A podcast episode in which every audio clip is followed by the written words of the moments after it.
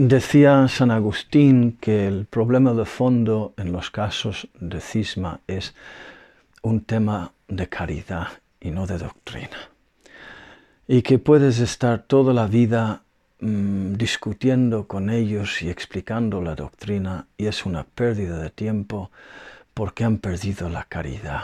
y sin la caridad no hay posibilidad de comunicación y de comunión. Y la, pérdida de la caridad tiene su origen en el miedo a ser contaminado por la iglesia, porque se vuelven más puros que la iglesia de Jesucristo y se ponen como jueces sobre la misma iglesia de Jesucristo.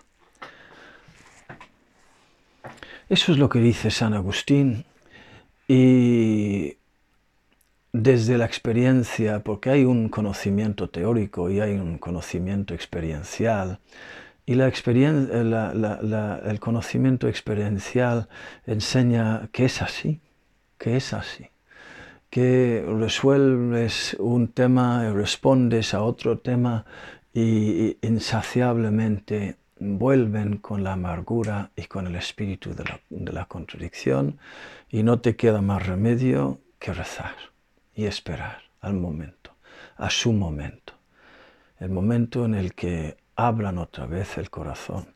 No digo a la verdad, sino a la verdad con la caridad. Porque podemos perder el Espíritu Santo no solamente por el camino del error intelectual, litúrgico, lo que sea, sino también por el camino de la pérdida de la misericordia y la caridad. Y en eso el Santo Padre, el Papa Francisco, tiene toda la razón. Es verdad. Habría que matizar también y insistir en otras cosas eh, y guardando siempre la fidelidad a la doctrina, no digo que no. Y al perder la, la verdad o la caridad o las dos cosas, se pierde el derecho también a ser llamado maestro Padre, como nos enseña Jesús hoy en el Evangelio, cuando habla de los fariseos y los escribas y los sumos sacerdotes, que han perdido el derecho de ser llamados maestros y padres, porque han roto la unión con Dios, por el orgullo y por la dureza de corazón, por la falta de misericordia, la falta de caridad. Y es un peligro que tenemos todos, no solamente los sumos sacerdotes, los fariseos, los escribas y los cismáticos de todos los tiempos, también este, de este tiempo nuestro, que tanto daño hacen y que siempre señalan, señalan el dedo al otro llamándole hereje. A, a la misma iglesia la llama herética, a la misma iglesia de Jesucristo, como lo hizo Lutero, como hacen todos. Pero nosotros también podemos perder, eh, caer en ese peligro de mil maneras. Estuvimos hablando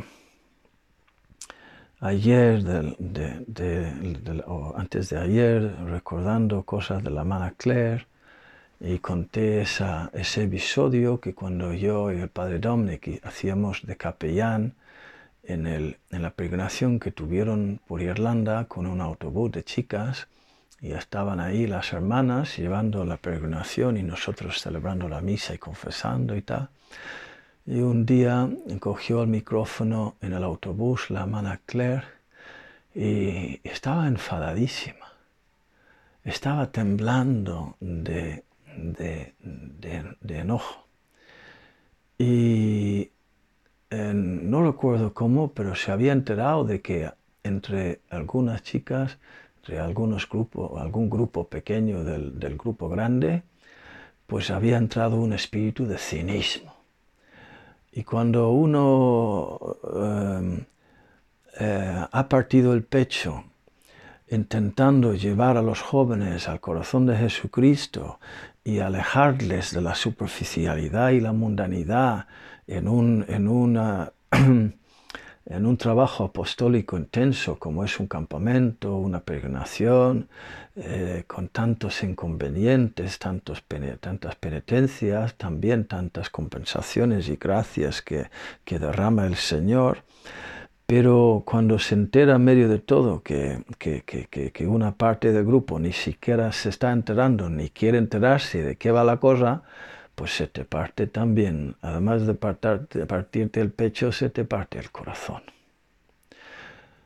Los padres tienen que vivir mucho esto con sus hijos, invertir tanto tiempo, tanto, tantos gastos de todo tipo, tanto amor, para después que el hijo me dé una sorpresa de esas que son como una bofetada en la cara, que te profucan, te, te descolocan profundísimamente y te preocupan enormemente.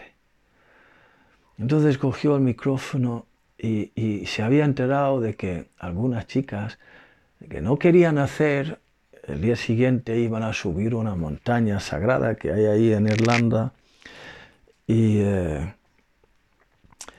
y, lo que no querían hacerlo por pereza, por desinterés, por desganas, por, por, por pues eso, pereza. y, se consolaban, pues como tenían que seguir el ritmo, como ya estaban metidos en la peregrinación, pues nada, pues vamos, a, vamos a seguir el rollo, pues nada, a lo mejor por lo menos pues eh, perdemos un poco de kilos y nos viene bien para el tipo. Los chicos tienen sus cosas y las chicas tienen las suyas. Pues esa, esa era de las chicas. Y se entró la madre Claire y cogió un micrófono y dijo, me, he enterado de esto. No sé si lo había oído ella o otra vez se lo había contado, yo qué sé. Y, se enfadó y les echó una bronca, les dio un repaso de todo, todo, todo, todo, todos los días, toda la peregrinación, lo que hemos vivido, lo que estáis haciendo y tal cual. Y hablando de su actitud, de, de la actitud de algunos, no había, eh, yo creo que una chica había de 16 años, una cosa así, pero las demás todas eran de 18 años para arriba. Y dijo, yo no voy a permitiros subir a la montaña con esa actitud. Conozco los nombres, sé quiénes sois, siempre se sabe, tampoco se esconden mucho. Se esconden para que no les pilles, pero se, ve en la cara y, casi no, no les importa que, lo veas, quieren que lo veas. Yo sé quiénes sois y no os voy a dejar, subir esa montaña. Os quedaréis abajo en el autobús o dando vuelta por ahí o lo que sea, pero no vais a subir porque esa montaña es una montaña sagrada y no, eh, no está para eso y no estamos nosotras para eso. Y sería una ofensa contra Dios y contra San Patricio subir a esa montaña para, para mejorar el tipo. Así, así fue. Se le salían llamas de fuego de los ojos con la, con la santa furia que tenía. hubo una, el padre eh, Dominic y yo estábamos en el banco de más atrás, donde, donde cuando son chicos se ponen los fumadores y los gamberros, estábamos ahí los dos con la cabeza agachada y, y todas las chicas, toda la gente, hubo un silencio, una, un aire de seriedad, de shock, porque, porque, porque, porque se desfogó ahí, se, se, se, soltó. Y después coincidimos con ellas también esa noche en la cena y estaban todas las chicas alrededor de la Maracle y ella cantando y contando chistes. Y... Quiero decir que su, su enfado no tenía esa rabia de la carne que deja, de que deja mala sensación y mal olor espiritual. Era una, una ira que brotaba del amor a la verdad, del amor a Jesucristo, del amor a lo sagrado y de amor a las mismas chicas. Y de alguna manera, precisamente por eso, no ofendía, no ofendía. transmitía vida y esperanza y, resurrección.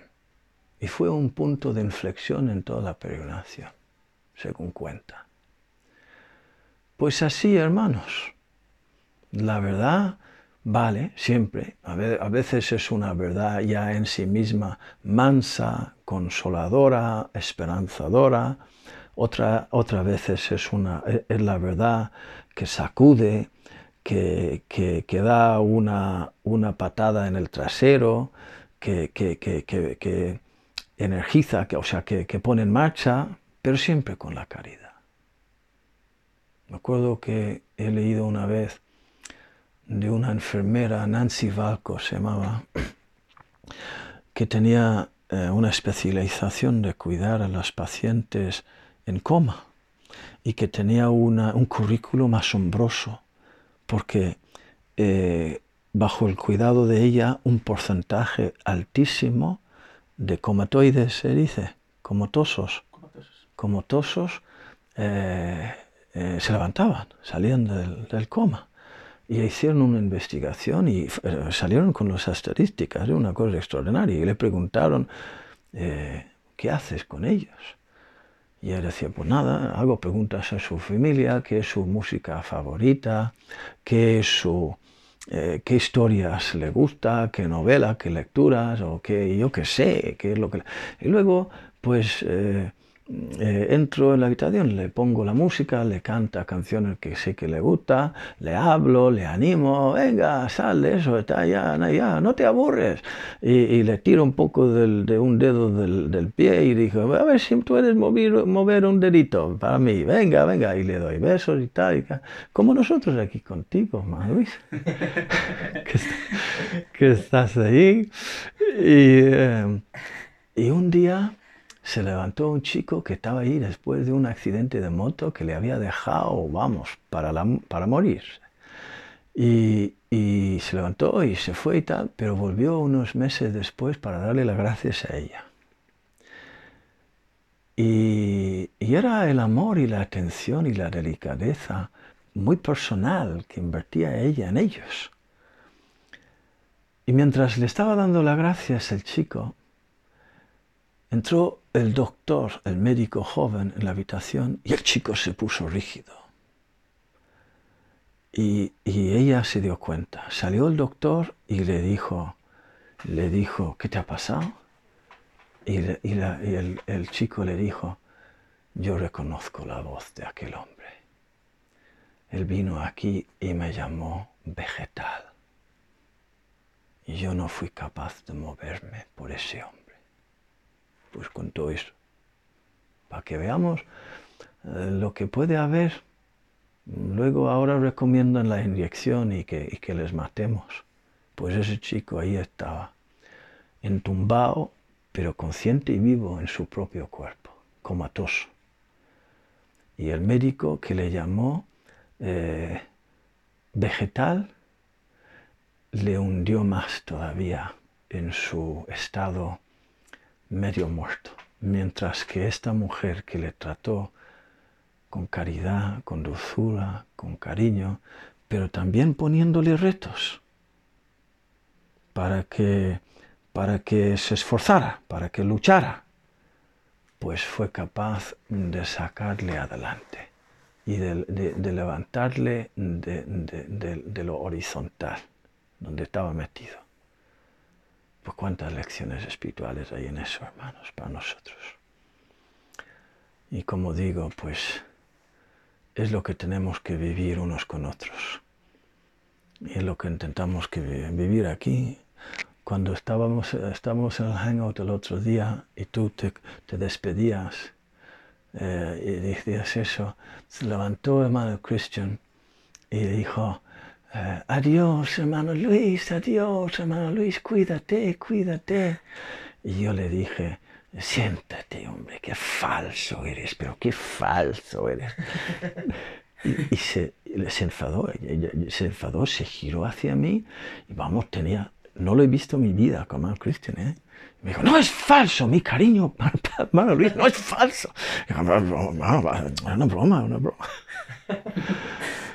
Pues eso, que sea genuino y sincero y no falso y que sea también pues recio. Que el Señor y San, San Pío X y nuestra Madre nos concedan el don de la fidelidad a la verdad en el amor para dar vida. Que así sea.